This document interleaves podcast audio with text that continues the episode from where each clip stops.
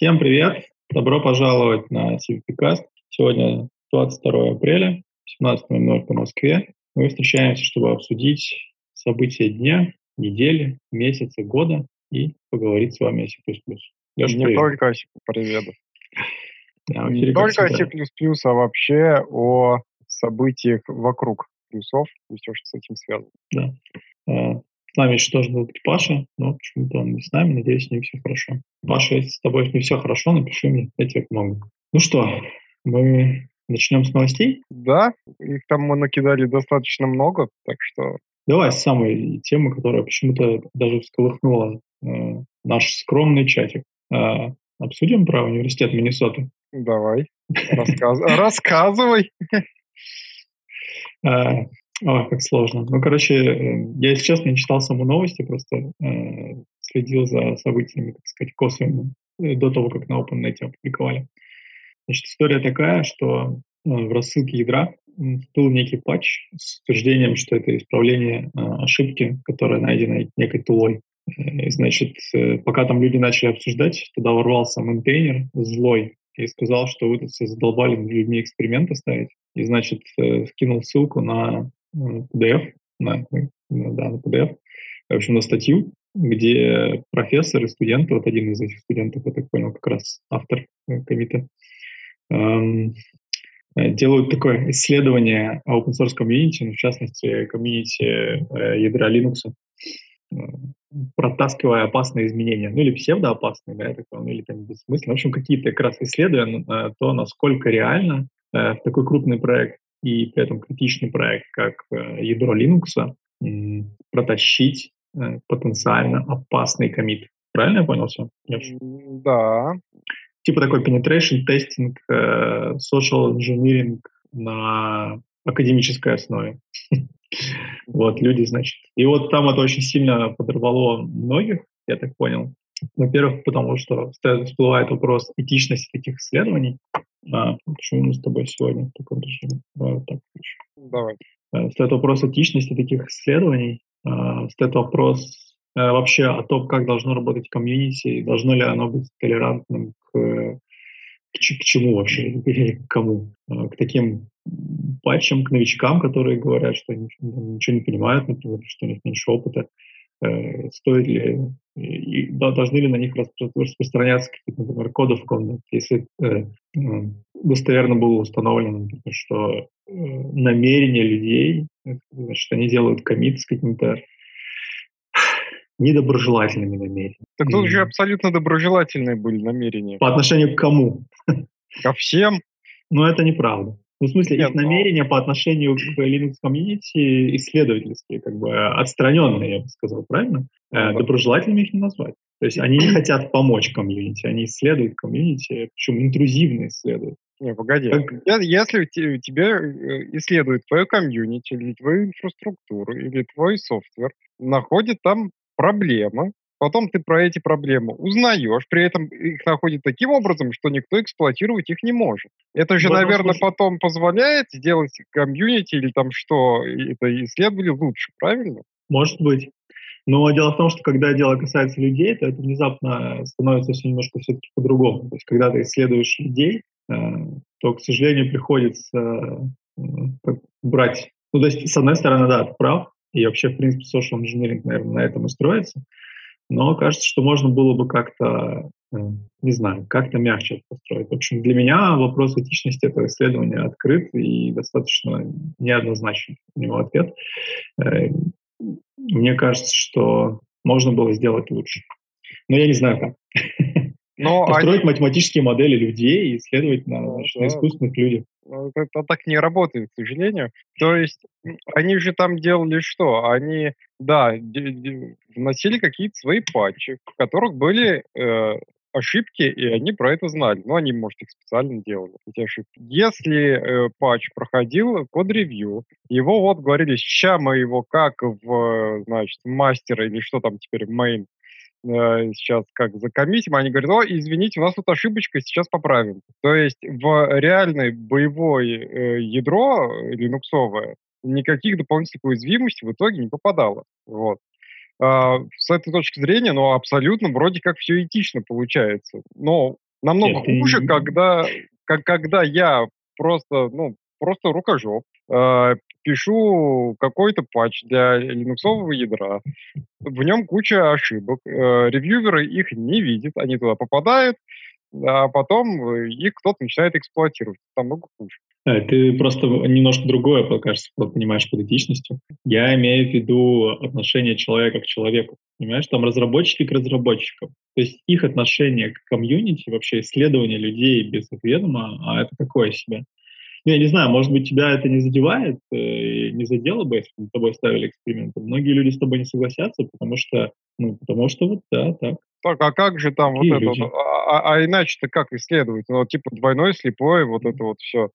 Но двойной слепой ты все равно знаешь, что он с тобой проводит эксперимент. Не, не, да, не, не, да, не, ты знаешь. Не, ты можешь быть в контрольной группе не всегда, но в нормальном, ну, в этичном исследовании тебе ставят. Тебе могут не рассказать, в чем эксперимент. Это правда. Но в нормальной э, этика ученого это сообщить сабжекту, что для этого есть двойное слепое. Ну а представь себе, что, у тебя, группа. что у тебя человек один вообще, в принципе, один. Ну, есть вид такой человек, и он один. Такое себе исследование. Но, но, вот э, у нас проект линуксового ядра, он ну, один. Но в нем много сабгрупп. Ну, но... то есть там огромное количество контрибьюторов, огромное количество групп. Можно было что-то, другой... ну, можно было что-то придумать по-любому. С другой есть, э, стороны, там, э, там еще фишка еще в том, что как бы от, этой, от этого университета, от Миннесоты, было много патчей. И там не одна исследовательская группа. И было много патчей, которые не связаны с этим исследованием. Вообще никак и много патчей, которые фиксят э, ошибки в mm-hmm. ядре и затыкают дырки. Сейчас их хотят все откатить, точнее уже откатили, 190 комит. В результате в линуксовом ядре образовалось большое количество дырок. Ура! Да. И, ну, и, и теперь будут заново их все ревьювить, потому что ай-яй-яй, там. Ну, и, судя по всему, э, действительно, в некоторых э, патчах они нашли ошибки но они, скорее всего, непреднамеренные. Потому что в этом э, исследовании все ошибки, которые они туда специально вносили, они предпринимали организационные усилия, чтобы они не попадали в ядро. Итого, если взять комиты и я думаю, был бы интересный эксперимент, берем рандомно, выбираем 100 комитов, просто рандомно, mm-hmm. проводим дополнительное ревью и смотрим, сколько мы там ошибок и уязвимостей нашли. Короче, да, ты меня пойми, что я с точки зрения как бы именно отстраненно э, осуждаю это с, э, отстраненно от совсем от э, того, что на самом деле. То есть исслед... объектом исследования на самом деле были люди, было комьюнити. Как, э, комьюнити, как бы, люди. Да, я говорю комьюнити. Как, не... как, активный член, не, ну, все равно это комьюнити стоит из людей, нельзя об этом забывать. И как бы как человек ну, во-первых, у меня есть профессиональный интерес, и как бы я только рад, что очередной раз показали, что Linux дырявый, как бы, да. Ну, у нас один из главных аргументов у нашей компании, это, типа, посмотрите, какой Linux большой, ядро, что даже если вы там отрежете все, что можно, это все равно огромный проект, и в него легко как бы, потащить что-то, или просто ну, легко не заметить ошибку. Собственно, вот э, у нас это очень сильный, как бы, считается аргумент, что давайте делать, значит, свои вот маленькие микроядра, микроядерные кастомные операционные системы под каждую задачу, что это гораздо безопаснее, чем использовать Linux в любом варианте, э, значит, э, прям в любом. Ну, типа 25 миллионов строк кода там туда-сюда. Вот. Э, ну, в общем, с этой стороны я прям, да, мне очень нравится. Но с точки зрения как бы вот как, как раз, ну, в общем, я ставлю себя просто на, на, на место мейнтейнеров, с одной стороны, я понимаю, в чем проблема. Ну, то есть, э, да, они накосячили. Но это не самый, как бы, классный способ об этом сказать. Если бы это не было публично, это было бы уже тоже другая история. То есть, а тут, э, ну, я даже не знаю, как это сказать. Ну, короче, во-первых, э, допустим, эти люди считают, что они делают что-то полезное. Может, они не full тайм работают, да? например. Они это на общественных началах. И тут им, короче, говорят, что вы не просто плохо проработали, а вот мы еще написали подробно, как вы плохо поработали. Это прям обидно. Не знаю, вообще, на самом деле, э, что-нибудь такое я бы хотел видеть и там, условно, и в коммерческой разработке и так далее, потому что э, пентесты уже делают, и делают mm-hmm. э, пентесты там через социальную инженерию, например, над сотрудниками. Для этого есть прям специальные компании, им заказывают, что типа, а давайте вы сейчас будете фишингом значит, наших сотрудников всячески. Ну да, согласен. Ну и, кстати, э, опять же, этичность этих штук, она все давно обсуждается. Ну, она, конечно, обсуждается, но некоторую пользу она все-таки наносит, как ни крути. Вот. Э, я считаю, что то же самое надо делать и с э, CI-CD процессом. Ну, вот у нас куча есть тулзов, а они там автоматически это дело проверяют. Давайте попробуем туда запустить э, ошибочку, посмотрим, на каком этапе это дело автоматически отслоится. Так и не только CI-CD процесс, но и как бы человеческий, вот мануальный. Что у нас мануального в разработке есть? Это код-ревью, и это всякие мануальные тесты, там, верификации и так далее. А, вот. И всю эту систему надо периодически проверять на прочность в любом случае. Причем чем дальше, тем это становится ну, полезней, потому что кода становится больше, он более критичный, более э, вкусным вариант э, возникает там как-нибудь это дело, там дырочку сделать, заэксплуатировать. Ну или просто раздолбать человека. Ну, такое тоже бывает. Ну, то есть он дырочку сделал, он даже, может быть, и не знал, а может быть и знал, но кому-нибудь сказал, ну, что-нибудь такое, и заэксплуатировали, она там просочилась в прод. Вот. И мне кажется, что такая практика просто должна стать э, индустриальным стандартом, на самом деле. Ну, короче, еще раз, я считаю, что если ты в курсе, что такое может быть, э, я вспомнил, что у компании, про которую ты говоришь, как минимум, э, значит, э, ты читаешь полиси, если там прописано, что такое может быть. Ну, в смысле? Ты про все, ты про все эти, ты про э, все эти процедуры знаешь, как сотрудник что такое может случиться. Это не просто так. Э, вот да, это, да, да. ну, там, там присылают, что типа вот, там, значит, в этом квартале там, или в этом месяце. Да даже будет... просто если, ну вот я подписывал политику о том, что у тебя в политике прописаны меры по значит, обеспечению безопасности, и в том числе ты подписываешь что-то уведомлен, уведомлен что mm-hmm. тебя могут проверять, ну, типа, без, без дополнительных уведомлений, что вот это есть а, уведомление. Даже, да? что... mm-hmm. Ну, это, Слушай, по крайней мере, ну, кто их читает-то? Ну, в смысле, там... Ну, у меня, опять же, был, там, где я подписывал, был compliance officer, которого можно было, если что, пожаловаться, что меня не уведомили, ну, про другое что-нибудь, но в том числе про такие штуки. И как раз он это, ну, в смысле, он в том числе и проверял, и заставлял делать. Ну, вот, да, как-то люди беспокоятся о том, что надо прикрывать. В общем, мне кажется, что мы оба выразили свое мнение. Оно достаточно разное, это классно. Э, ты технофашист, я гуманист. И здорово, что мы, значит, э, э, я не разделяю твоего мнения, но готов умереть за твою свободу его выразить. Не, но, но правда же, если этим не будут заниматься исследователи, то этим точно будут и занимаются всякие нехорошие люди и действительно плохими намерениями.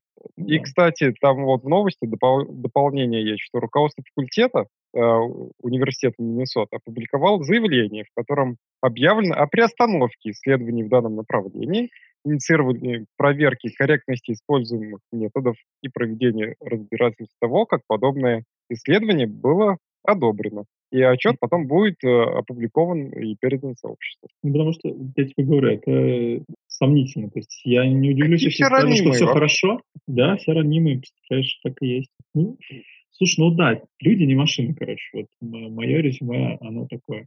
Давай дальше пойдем, потому что можно ну, бесконечно эту тему обсуждать. Людей надо машинами заменять. Ну, ты этим занимался, я этим занимался, мы все этим занимались и продолжаем заниматься. Да, ну, поехали дальше. Да. Так, э, у меня какие-то новости от Microsoft тут светятся про то, что э, в CMake появились какие-то пресеты. Ты слышал про CMake пресет? Mm, в общем, я, я так понял, что... Были, а пресеты я не помню. Я так понял, что это именно настройки, но суть в том, что теперь они, э, их, я так понял, как раз команда Microsoft протащила, если я правильно понял статьи. И теперь можно проще интегрировать Microsoft STIDE в с EasyMake. Мне, к сожалению, мне приходилось EasyMake понемножку только пользоваться, каждый раз это было очень экспериментально, так что я постоянно его забываю, что месяц попользуюсь, два года не пользуюсь. Погоди, а, а, а чем же ты пользуешься? Мейком, что ли? Ну, что я рассказал, да, еще у нас кастом билды, make, все на make файлах, прям красота. Ну, насколько я вижу, CMake пресет, действительно, он прям свежий. Они, mm-hmm. по-моему, в 3.20 что ли появились. Ладно, в 3.19. Да, 3.19.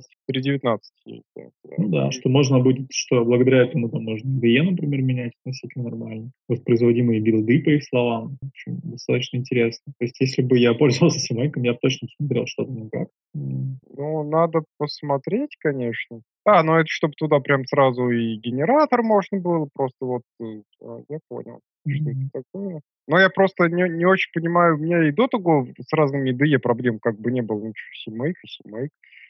забил а туда все. А воспроизводимые билды? А что тут под ними подразумевается? Ну, вопрос. вопрос да. Ну, потому что там отучите какой-нибудь компилятор или там линковщик ставить какой-нибудь таймстемп в, этом самом, в, в экзешниках, это ну, отдельное искусство. Это правда которое я так и не освоил. Да, а без этого у тебя формально build невоспроизводимый. У тебя Все ты пять раз пересобрал, у тебя пять раз разные экзешник получился.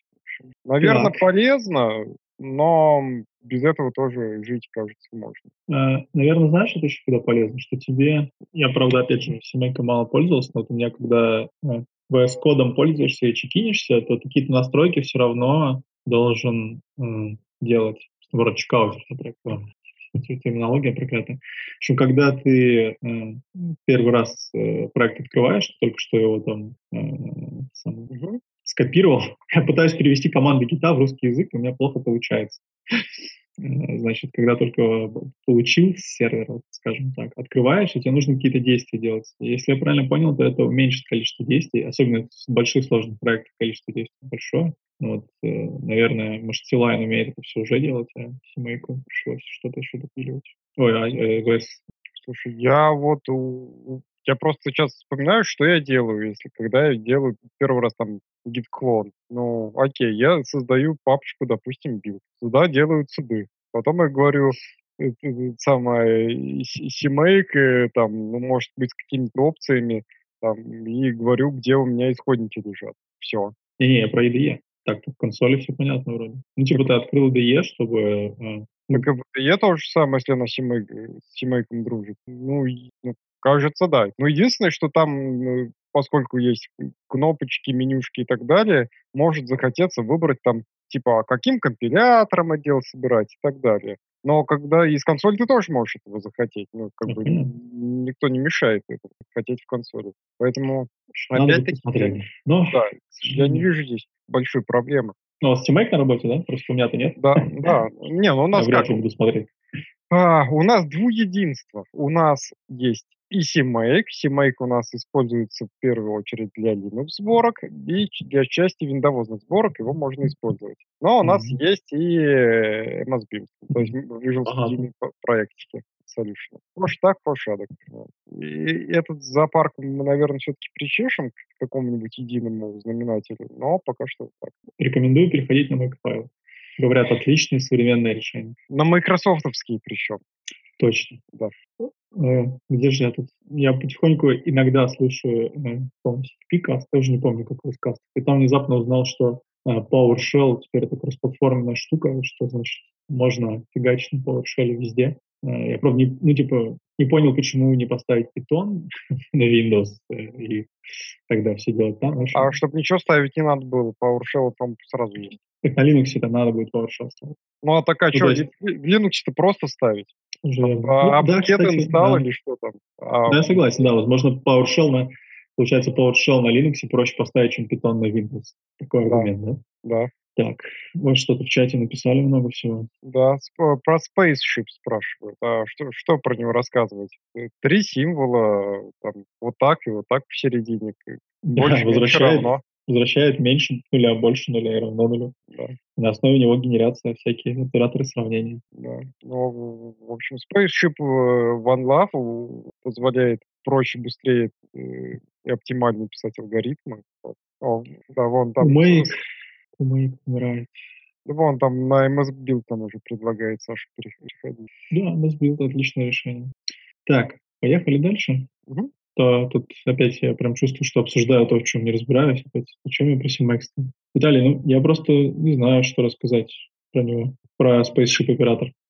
Э, Слушай, нам надо с... что-то делать с чатом, с ютубовским, потому что я помню, что он сжирает все ссылки. Я чувствую, а. что хочется дать ссылку на описание Spaceship. Себе Да, вот. И кроме того, хочется давать ссылки на наши обсуждаемые темы. А я же знаю, что если я отправлю, оно не запустится. Mm-hmm. Надо или в настройки какие-то там делать, либо нам, я не знаю, какое-то еще решение.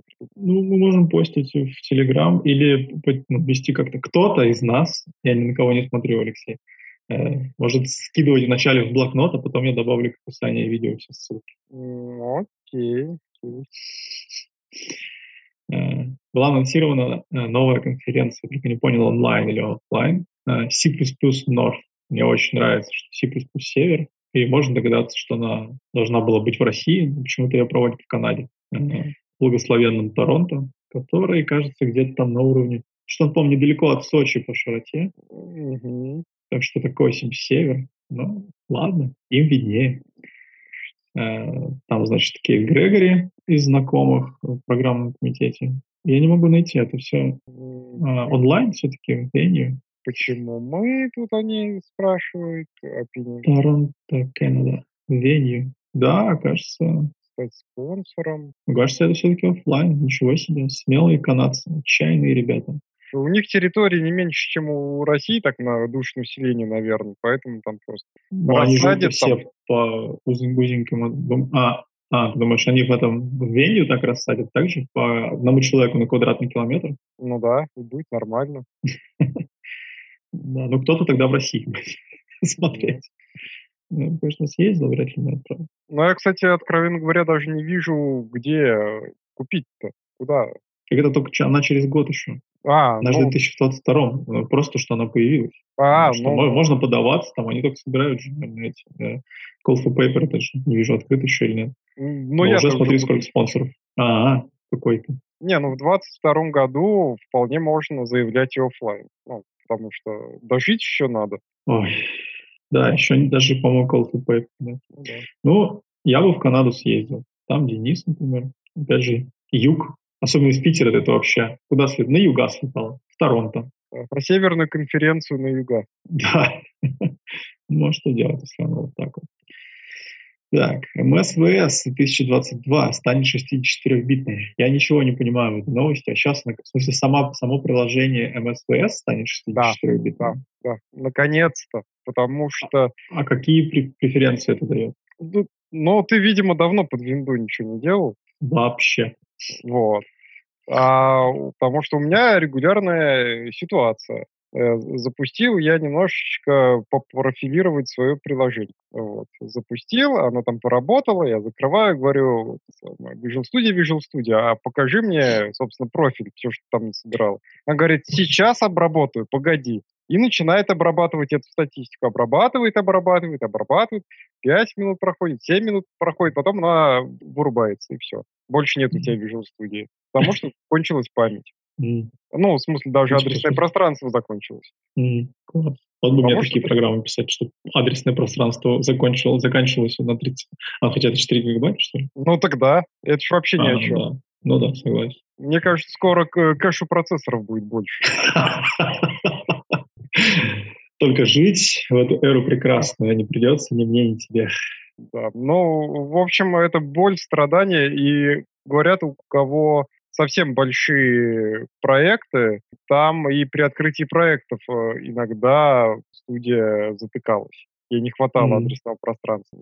Теперь они наконец на 64 бита переходят. До того они говорили, что они не переходят на 32-битную 64, потому что, говорят, много third-party плагинов там всяких, которые никто переводить на 3 64 бита уже не будет, потому что там никого в живых давно нет. Ну, в общем, все как обычно. Legacy наше все. Вот. Но, видимо, э, я, я не знаю, они, видимо, волевым, волевым э, решением решили, что больше вот это вот нам не нужно. Я, кстати, не знаю, там будет ли какое-то время еще продолжаться история 32-битной Visual Studio для, сказать, обратной совместимости для тех, кому очень сильно нужны эти самые third-party старые плагины. Вот. Но, короче, это прям большой шаг в будущее. Может быть, когда-нибудь и они для арма это сделают. Но это не Не верю. ну, в общем, на самом деле очень здорово. Microsoft движется в правильном направлении. И по большей части то, что они анонсируют, меня в последнее время ну, довольно сильно радует. Как бы и санитайзеры, и 64 бита, и вот Паша тоже. И Паша услышал про 64 бита, сразу прибежал. Да, 64 бита в Visual Studio. О, М. аудио появилось. Да, привет всем, простите, я совсем потерял счет времени. Продолжайте, пожалуйста. Мы еще не начинали. Да, мы, собственно, что? Мы про Visual Studio. Про 64 бита, и что теперь можно будет нормально профилировщиком пользоваться. Ну, Паша просит в чате про Coil рассказать как тебе. Что-что? Карутины. Коилд. Расскажи. Слушай, я тут читал, что вот у нас опять же в новостях где-то у меня там есть, что Microsoft обещает, что их карутины, значит, были горячими, а станут холодными или в другом порядке. То есть они раньше запускались сразу же, а теперь будут, ну, могут запускаться не сразу же. Cold start корутины. Как Если я правильно понял, это то есть, зависит от реализации. Смотри, какую ты реализацию сделаешь. То есть тебе предоставляется backend, frontend. Backend — это там типа как компиляторная магия. Frontend — это как раз ты пишешь. То есть самый-самый frontend — это тот код, который ты пишешь, э, когда ты пишешь там и так далее. И э, как бы еще часть frontend а — это та обвязка, которую ты пишешь, которая э, взаимодействует с backend ом, и уже э, вот от этого взаимодействия зависит, у тебя сразу начинается исполнять задачи там, на том же потоке, на каком-то другом потоке, на трек-поле или не сразу. А, и это зависит, в общем, от того, как ты реализовал или как ты хочешь, чтобы это работало. И, э, насколько я знаю, э, ну, собственно, из э, доклада вылетело имя из головы, кто у нас э, из Фейсбука занимается плотно, почему. Ну, неважно. Я не занимаюсь плотно ничем. А, теория и как бы практика говорит о том, что мы хотим, чтобы у нас были карутины с ленивым запуском. То есть а, ты написал карутину, потом, когда ты ее начал ждать, и только в этом как бы в этот момент у тебя она начинает выполняться. Иначе там появляются проблемы, что у тебя карутина запустилась уже, ты как бы пошел дальше исполняться после э, создания и запуска этой задачи, у тебя э, выпустилось исключение, все как бы все ресурсы ты освободил из-под э, выполняющейся задачи, которые, может быть, на соседнем потоке выполняют, и все, приехал. То есть это можно сделать по неосторожности, это значит, что э, такой, когда у нас сразу запускают задачи, это как бы error prone. То есть использовать можно, но осторожно. И поэтому, э, насколько я понял, сейчас э, как бы наиболь, наилучшая теория, наилучшая как бы схема — это как раз э, ленивый запуск. Паша, а я немножечко потерялся. А, C++ крутина, они же вообще абсолютно пассивная штуковина. У них не бывает холодного или там горячего запуска. Но они, они просто, они даже, это же, они с потоком никакого отношения вообще не имеют. Не имеют. Не имеют. Так а Паша так сказал. А, я то и говорю. Да. Поэтому что такое cold start или hot start? Ну, в смысле, когда, когда она начинает выполняться. Ну, когда скажешь, ну, тогда и будет. Корот, короткий ответ, это Нет. зависит от э, типа того, что ты хочешь, так как ты реализовал вот эту прослойку между бэкэндом и тем кодом, который ты пишешь. А бэкэнд это что в данном случае? Ну, бэкэнд это компиляторная магия, которая превращает твой, э, твою как бы корутину, твой исходный код во что-то, что будет выполняться. Ну, в смысле, ты как разработчик это делаешь или нет? Вот я как end-user, вот у меня есть просто, я открыл G++, э, там, поставил минус std равно C++ 20 и пошел писать на корутину. Ну, типа, да. могу я выбирать между cold и hot? А, теоретически, да, но это зависит, опять же, от той э, реализации, которую ты взял. То есть сейчас в стандарте нет какой-то реализации, а, ну вот. ты можешь использовать. Если ты, ну, то есть опять же, зависит от того, как э, Я понял. реализован как код, тот, который ты используешь, если ты не хочешь сам писать эту прослойку. В общем, новость как раз в том, что типа, Microsoft вроде как э, предоставляет возможность теперь выбрать э, cold вместо hot. Все переходим Но, на Microsoft. Если вы о цикле статьи Рэймонда Чена, то, скорее да. всего, он там говорит, что типа вот э, есть такой вариант, у него там такие-то преимущества недостатки, есть такой вариант, у него такие-то преимущества недостатки и так далее. То есть он не говорит, что Microsoft теперь будет делать так. Он говорит, что я такого вот, понял, ребята, как бы разные варианты, которые вы можете использовать, и объясняю. Mm. Насколько, насколько я понимаю, это не позиция Microsoft, это просто как обучающие. Ага. Ну ладно. Ну да, потому что если бы Microsoft бы тут сделал бы что-нибудь одно, допустим, а, скажем, какой-нибудь GCC или Clang сделал бы что-нибудь другое, то мы бы все оказались в очень интересной ситуации. Это да. Ну, в Бусте, например, есть э, у Фьюча Den метод, который, по сути, вызывает std async. А, или даже не std async, он делает новый поток, и туда как бы передает э, callback, который передается в den. И вот на основе этого э, den, э, по-моему, даже в Бусте есть реализация поддержки э, корутин, это значит, что если вы эту реализацию экспериментально используете, то когда вы э, делаете вот это, то, есть когда вы запускаете корутину, то у вас создается, по сути, новый поток, если это через фьючер сделано, и, э, ну, со всеми вытекающими. Это, как э, Серега называет, ход, запуск, горячий Это запуск. не Серега называет. А кто называет? Это Чен, Ремон Чен. Окей, я, от тебя- от тебя услышал, я Просят тебя про генератор рассказать в контексте крутин. М, Генераторы — это как бы такая штука, которая позволяет, ну, собственно, генерировать значения, когда мы пишем код, э, асинхронно генерировать значения. То есть мы пишем код, э, например, в цикле, э, и где у нас э, переменная цикла изменяется там, от 1 до 10, например, мы можем асинхронно на каждой итерации, на каждой итерации этого цикла а, возвращать, как бы возвращать значение из корутин. То есть это получается, опять же, разбиение на стейт-машину и некий механизм возвращения а, значений с одновременным прерыванием корутин. То есть мы можем на самом деле вычислять там любые произвольные значения любого типа и э, возвращать эти значения одновременно прерывая крутину. И как бы с другой стороны, когда мы вытягиваем эти значения крутины, мы можем, например, это делать там, в цикле или, может быть, ка- каким-то другим образом,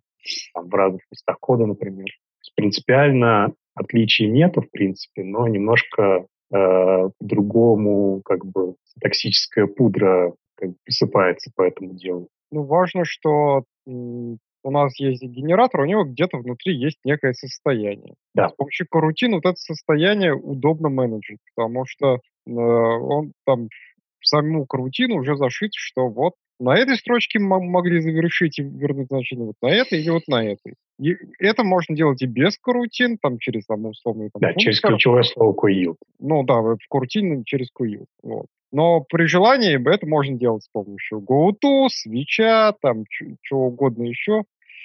Ну, то есть это можно делать руками. То есть генераторы можно делать и без карутин. Да, конечно.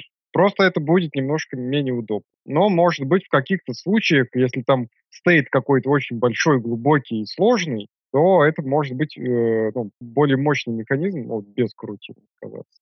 Я бы сказал, когда мощный стейт, то его надо разбивать, то есть дробить там на несколько стейт-машин вложенных или как-то другому или связанных. Ну и, собственно, генераторы тоже никто тебе не запрещает э, ложить один в другой. Единственное, что может, если э, для тебя смертельные как бы лишние ресурсы, использование лишних ресурсов, то тут уже возникает э, вопрос, потому что генератор, как крутин, в принципе, вообще C++, она немножко использует выделение памяти для своих э, нужд, для хранения состояний и так далее. И ну, это, я, по- я бы сказал, пожалуй, единственный нюанс, о котором, может быть, стоит э, помнить или знать, когда ты вы используете корутину C++.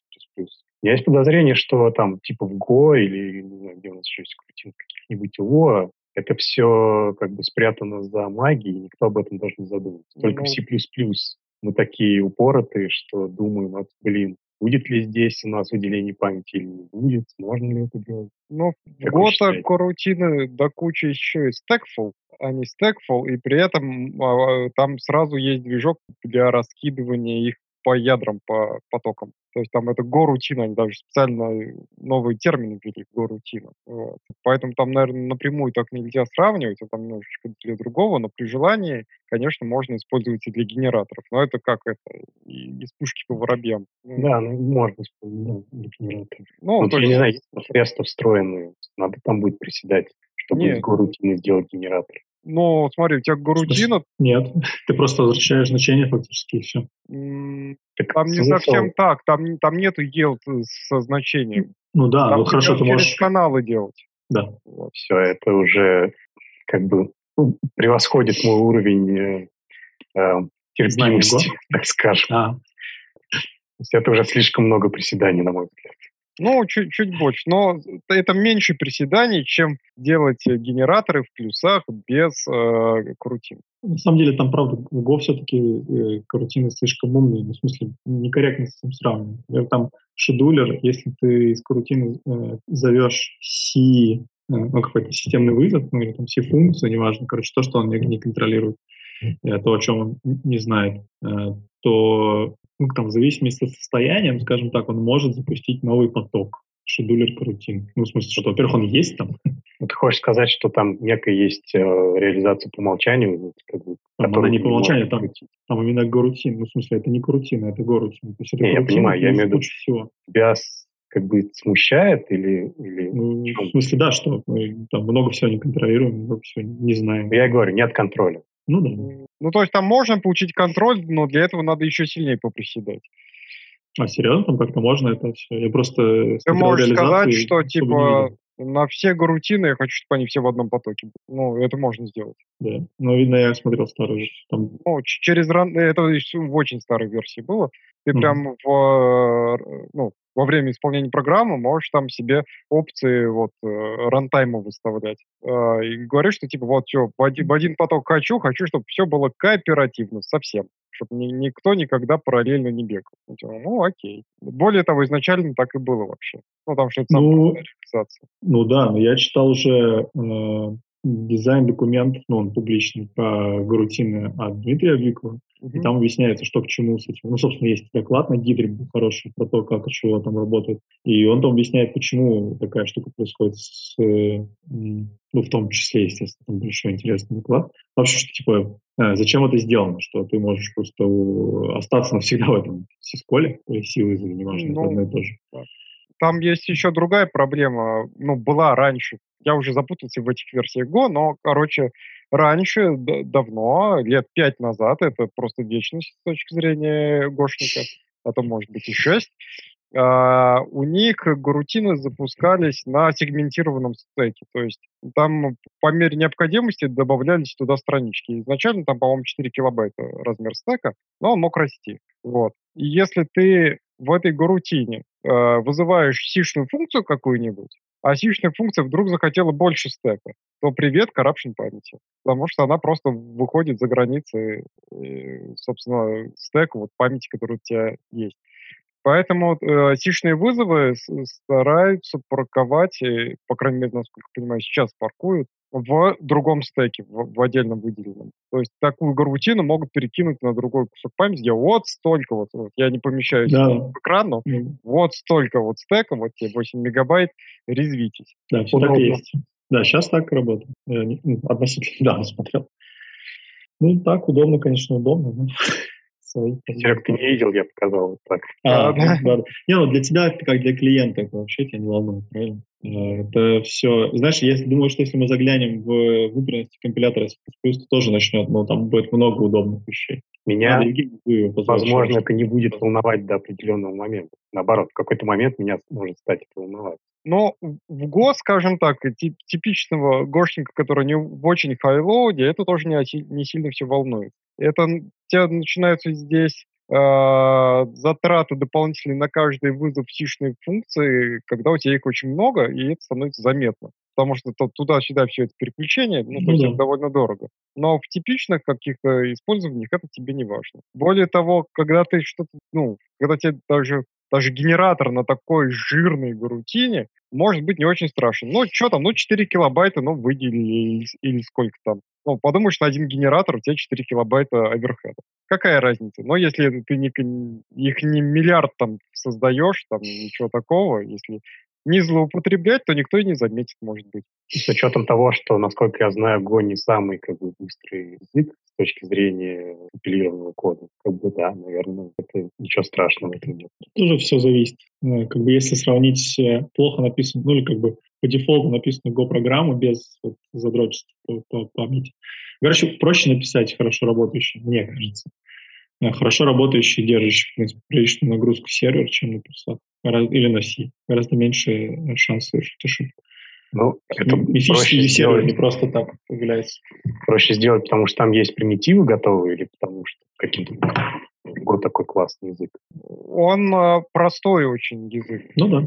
Он, с одной стороны, простой, с другой стороны, он уже заточен именно на server-side. То есть там именно в самом языке есть э, ну, всякие вкусности, и в стандартной библиотеке тоже, именно на server-side, на бэкэнд заточен. Но при этом там пока еще, например, нет шаблонов. Поэтому мне, если я пишу на Go, мне немножечко больно становится на их контейнеры смотреть. Ну, контейнеры. Вот. А, но вроде как через год, через два они обещают мужественно побороть эту проблему, но посмотрим, к чему это приведет. Потому что там дженерики некоторые потихонечку начали заводить. Там Proposal есть и... Именно дженерики? Да. Дженерики и, и шаблоны — это две большие разницы. А, я не могу сейчас сказать э, точно, что именно туда заводит, потому что я до конца этот пропозал еще не осилил. А, опять-таки, дженерики от дженериков тоже очень сильно отличаются, потому что... Да, я тоже хотел сказать. В Java дженерик совсем не то же самое, что в C-Sharp э, дженерики. А в C-Sharp дженерики... Посвяти, чем они отличаются? А, в Java это просто синтаксический, по сути, да, синтаксический сахар и надстройка над типизацией. На кодогенерацию это вообще никак не влияет совсем. И их нигде нет ты точно так же можешь в виде объекта использовать, и все. Пока не, не улавливаю, в чем смысл. Смысл в том, что он тебе более строгую типизацию дает. Но это дает только строгую типизацию, только ошибки во время компиляции они есть. Mm. То есть это просто проверка дополнительная. Mm. Ну, там, не, не знаю, типа, знаешь, как в питоне аннотации типов. Ну, вот. Типа, там, ну, очень грубо, и, и сейчас меня какой-нибудь джавист, наверное, сожрет там в чате. К счастью, нет джавистов. Ну, отлично. Вот. А, но вот э, они сильно отличаются. И при этом там какие-нибудь шарповые дженерики отличаются от дженериков, которые есть в других языках, там более редкоземельных, там типа там той же ады, например. Э, ну, то есть много что называют дженерикой. Поэтому Поэтому надо ну, говорить метатип. Да. Поэтому в Go это тоже дженерики, но может быть это и шаблоны, фиг их знает. Ну окей. Я, я понимаю дженерики в э, понимании C-Sharp. Мне тяжело сейчас сходу сознать а, придумать и понять, как, как это может по-другому работать. Я сейчас еще наброшу. А плюсовые шаблоны — это на самом деле макросы. Mm. С точки зрения лиспа. Теперь нет. А с точки зрения лиспа? Да, да. начинается. Но это же вопрос термина. Да, вопрос терминологии. К слову о генераторах, их же в C++ можно, например, написать на макро, что, в общем, люди и делали все это там выглядит ужасно, но как работает. Как, как-то работает. Я... Что же я делал? Я а-ля DAF э, девайс делал. Получился вполне себе генератор. Ну, то есть... For... Это вручную. Да, да, да, да, да, да. Ну, форс со свечом, но все как надо. Вполне нормально. Ну, я понимаю, что это еще можно засахарить э, макросами, чтобы было совсем вкусно и красиво. Ну, я, то есть, макро, макро и красиво, вот у меня как-то в одном параграфе вот вообще не вяжется. А, я видел, э, когда использовали не макро, а когда использовали перл. Вот это уже красиво. Да. Ты ему скармливаешь, он тебе делает уже сишный код. Так, в смысле, есть же, ну, правда, тоже первоапрельский, но классный проект, когда PHP. А, ну да. Ты, ты можешь вполне себе с помощью PHP генерировать C++ программы, ему все равно. Да. И вот тебе... Э, кстати, я сказал бы, что получается более читаемо, чем всегда, чем макрос. Еще можно X, из э, XML X, через XSLT генерировать. Может, не надо. так... так не делал? Мы делали. Не, я так не делал. Я слышал страшное, что джависты любят чем-то таким обмазывать. Раньше любили, теперь уже не любят. Да, ладно. Э, следующее. У нас завтра пятница, поэтому Леша притащил новость вполне себе пятничную. Э, операционная система под названием Tetris OS. По-моему, отлично. Да, по-моему, тоже хороший pet project какого-то. Операционная система, которая только и делает, что позволяет вам играть в Tetris. Фичи — это Tetris. 32-битная операционная система, пули custom bootloader, есть звук на 16-битном саундбластере, custom music трек ранее, можно запускать свою музычку, получается, такую 16-битная, там, наверное, MIDI 60 FPS графика на 320 на 200 пикселей. Я, кстати... И 8-битная палитра. Да. Я посмотрел, во-первых, кода там немного, прям рекомендую ознакомиться. Ну, прям рили немного, совсем, совсем чуть-чуть. А. Шрифты у него прямо в font.c в виде массивов, то есть все по хардкору. И есть ровно один э, ассемблерный модуль. Смотрите, в предложениях там есть э, добавление поддержки NVIDIA DLSS, умный апскейлинг. Ты уже добавил, что ли, ничего? Не, у меня только что родилась мысль добавить. Может, кто-то уже добавил? Не, пока нет. Надо будет добавить. А. Наверное, самое ценное вообще, в принципе, в этой персонке, ну, кроме того, что она действительно очень маленькая, и ее можно там условно расковырять за выходные, и там, если, например, никто никогда там никто никогда. Если кто-то никогда не смотрел, как это все работает, ну, операционки устроены и так далее, это очень маленькая операционка, которую можно изучить досконально. А, И еще ценного, что у него в Redmi есть ссылка на ресурсы, которыми он пользовался. Вот. И в том числе есть ссылка на а, страничку Molly э, с описанием э, Roll Your Own Toy Unix Clone OS. То есть прям есть ссылка на документацию, как, собственно, операционочку небольшую написать с кодом и так далее. Если кому-то вот интересно попробовать написать свою операционку, там, потратив не очень много на это сил, то это вот этот смешной, э, смешная Tetris OS ну, неплохая точка для старта. Откуда можно там посмотреть, как это делается, ссылочки на документацию на всякую разную почитать и так далее. И вообще сдать ее как курсовой проект. Ну, это тоже вообще класс. Творчески переработать, да.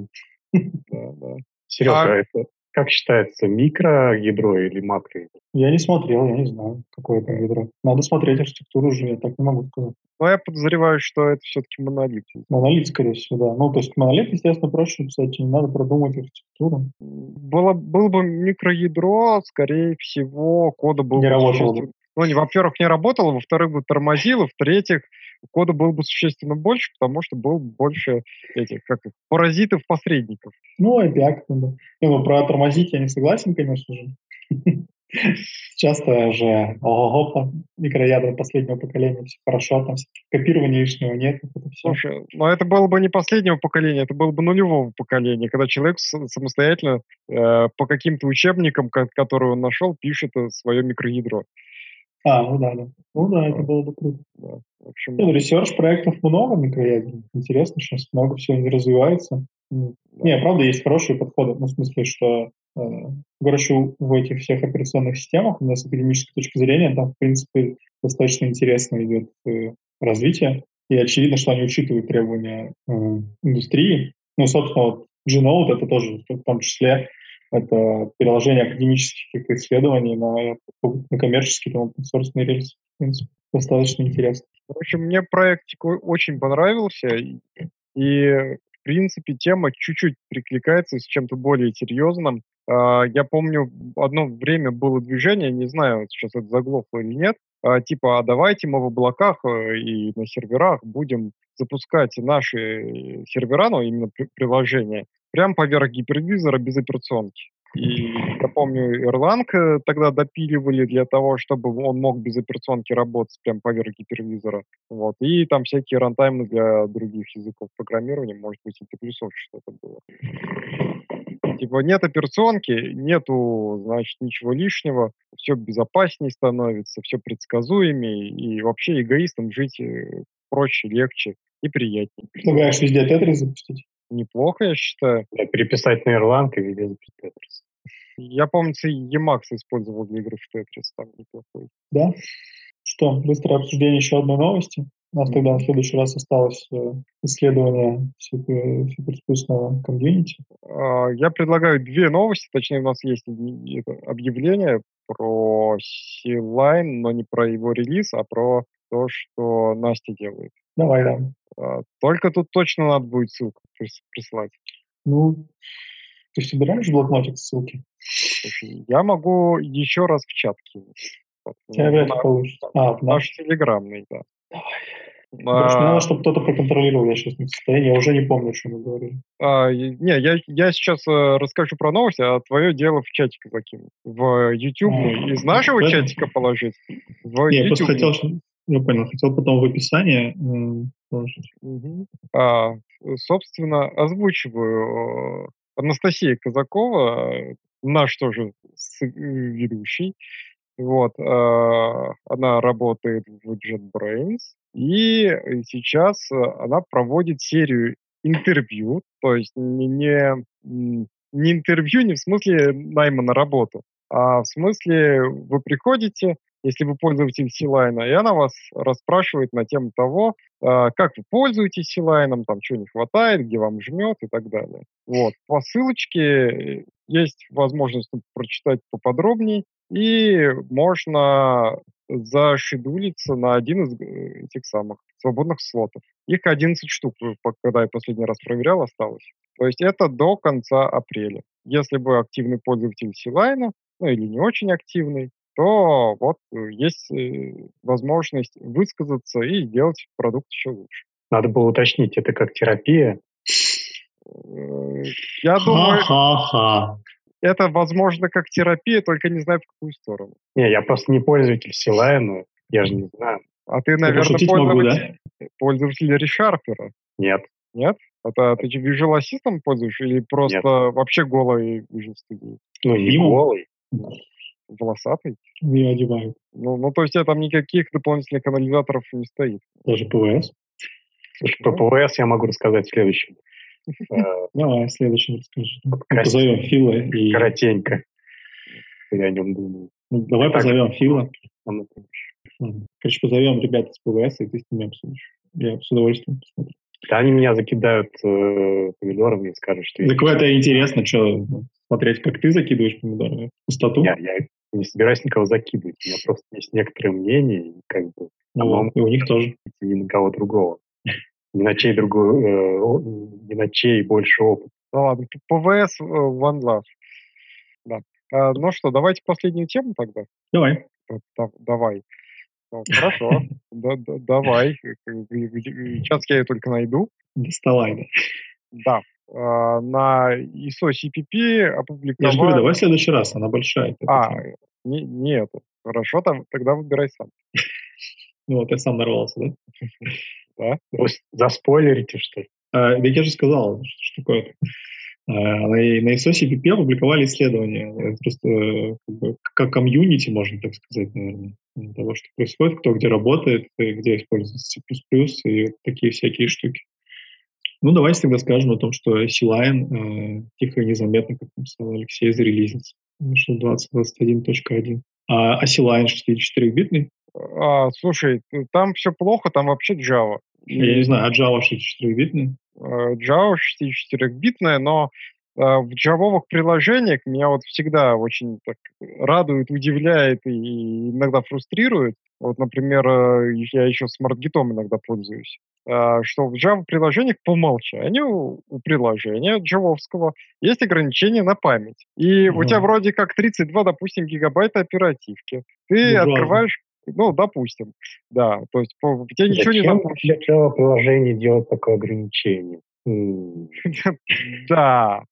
Вот. Ты, ты запускаешь Java-приложение, и ты узнаешь о том, что это именно Java-приложение в тот момент, когда она говорит, ой, а у меня там, я не знаю, там 2 гигабайта памяти, и э, было разрешено использовать чипа и все два у меня закончились так, что я все, я, я, мои полномочия все, я пошла спать и выключаюсь, вот вам exception, и, и, и все. И, пожалуйста, мои настройки поправьте. Вот. То есть ни с какими другими приложениями такого нету. А в Java, которая как бы изначально делалась для того, чтобы не надо было думать про память, пользователь вынужден всегда думать про память. То есть я понимаю, что сейчас он, ну, Артема, к, к счастью, нет. Вот, он бы сказал, что типа, да там наверняка есть какая-нибудь живая опция, ну, ты просто ее добавь в настройки, и что типа ты можешь, ну, и разрешить Java машине захватывать вообще всю оперативу. Но, наверное, да, такая есть, и надо современные сборщики мусора э, в JVM умеют даже память отдавать обратно операционной системе, чего раньше не всегда они умели делать. Но почему эта проблема до сих пор для пользователей есть, чтобы я что-то должен знать про какую-то там Java-машину, как пользователь. Я хочу просто запустить приложение, им пользоваться. У меня много памяти. Ну, как бы, ну используйте. Что за фигня? Это так настройка, вот. ну, кстати говоря, не приложение, а Java-машины. Java-машина, да. Приложением, на которое приложение исполняет. Что твои проблемы? То есть это там типа иголка в яйце и так далее. Ну да. Более того, как бы приложения-то они умные, они прям э, видят, типа, о, у меня память кончилась. И прям инструкцию пишут, что тебе надо сделать. Там типа вот, там туда-сюда, там, там галочку поставь, судок сюда перетащи, там, или там еще куда-нибудь там, а, там shell скрипт, который, через который запускаешь, поправь, всякое такое. Но как бы очень странно. Поэтому на самом деле у Силайна и у других Java приложения, это, как ни странно, обычно девелоперские приложения для девелоперов, есть примерно те же самые проблемы, что и 30-битной Visual Studio. Но они, правда, правятся с помощью правки конфига, а не с помощью миграции на более новую версию. Кстати, ну, это, кстати, уже хорошо. Поправьте меня, если я ошибаюсь, но вроде бы 32-битная студия, она просто как бы ну, съедает всю память и просто передает, перестает а, выделять больше памяти и начинает тормозить, но не падает. У меня падает, она просто вырубается целиком. Приходи в следующий раз вовремя, Паша. Ну, да, если, вот говорю, у меня я профилировал, профилировал большую программу, у него там много профилей э, накопилось. Потом говорю, Visual Studio, давай, нарисуй мне графички. Она говорит, угу, сейчас, 10 минут думает, потом падает, сожрав там все адресное пространство. Ну, друзья, на этой позитивной ноте, о том, что скоро ты перестанешь страдать, перейдя на новую Предлагаю сегодня завершиться. Он же будет а. продолжать писать на Go, он не перестанет страдать. Почему он будет писать на Go? Я, я, я не пишу сейчас на Go. Точнее как, у меня есть э, проект на Go, но я туда не пишу. Хорошо. У меня есть проект на Go, я тоже туда не пишу. А, значит, я хотел бы сделать маленький анонс, не знаю, кому-то будет интересно или нет. Э, нам предлагали совсем не технические темы обсуждать. Мы решили, что Pure Virtual Cast загрязняет совсем, потому что мы и так тут э, не сказать, что сильно технические детали углубляемся. Вот, э, значит, Аниме? Не, да, и установка, значит, настройка KDE на, на FreeBSD. Э, пока не знаю, мы еще думаем над тем, как это все назвать, но, наверное, на этом же канале мы выпустим не лайвстрим, а просто запись разговоров с людьми, которые с разработчиками, понятно. И как, как по, по, по случайному совпадению C++ комьюнити поговорить с C++ разработчиками, которые приехали в другие страны, говорим о том, как это приезжать, говорим о том, зачем, куда, какие проблемы, какие культурные шоки и так далее. Надеюсь, что в следующую пятницу плюс-минус мы это все выложим, потому что предполагается, что это будет такая пятничная тема, поболтать, вот так. В следующий четверг, надеюсь, увидимся. Э, пишите нам, кого вы хотите послушать и посмотреть, о каких темах поговорить. Как вы видите, мы ни в чем не разбираемся, так что часто очень ошибаемся и говорим всякую ерунду. Если вы считаете, что ну, надо нас поправить, пишите, мы с удовольствием зовем всех, готовы со всеми поговорить. Правда? Всем хорошей э, пятницы и вообще хорошего дня и программирования. Stay C++.